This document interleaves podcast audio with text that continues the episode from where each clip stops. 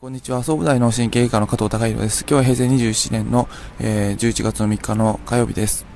今日は連休利用しまして、えー、11月の前半のサーフィン合宿として、えー、宮崎の青島へ、えー、来ております。後ろに見えるのが、あの、青島あなんですけども、えー、まあ、こちらでサーフィンガイドしていただけてる、まあ、ひまわりさんという方がいるんですが、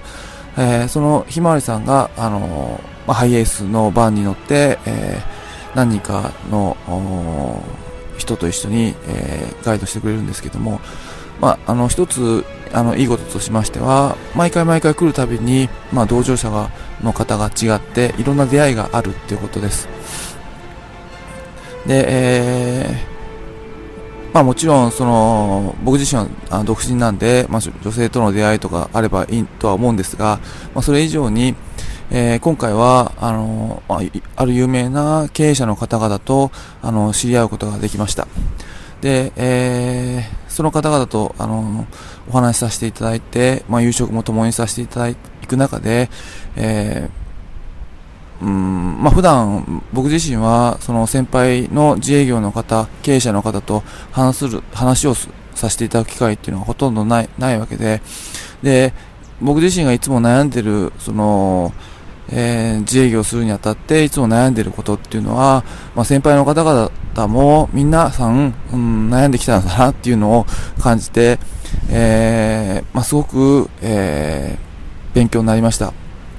で、やはりその、まあ、先輩の方々も社長になりたての30代の頃には、えー、まあ、あの会社の文化を守るために、あのまあ、社員に、まあ、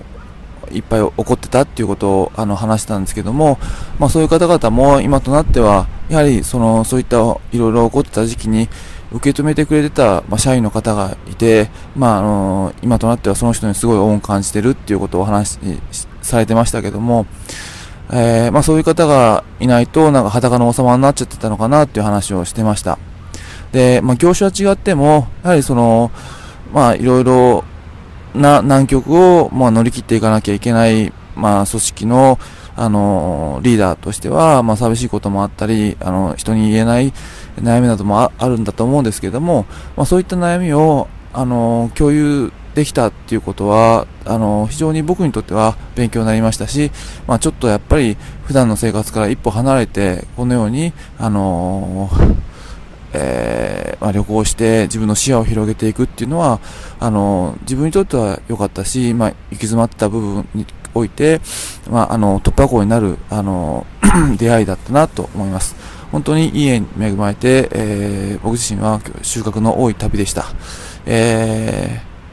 今日は以上です。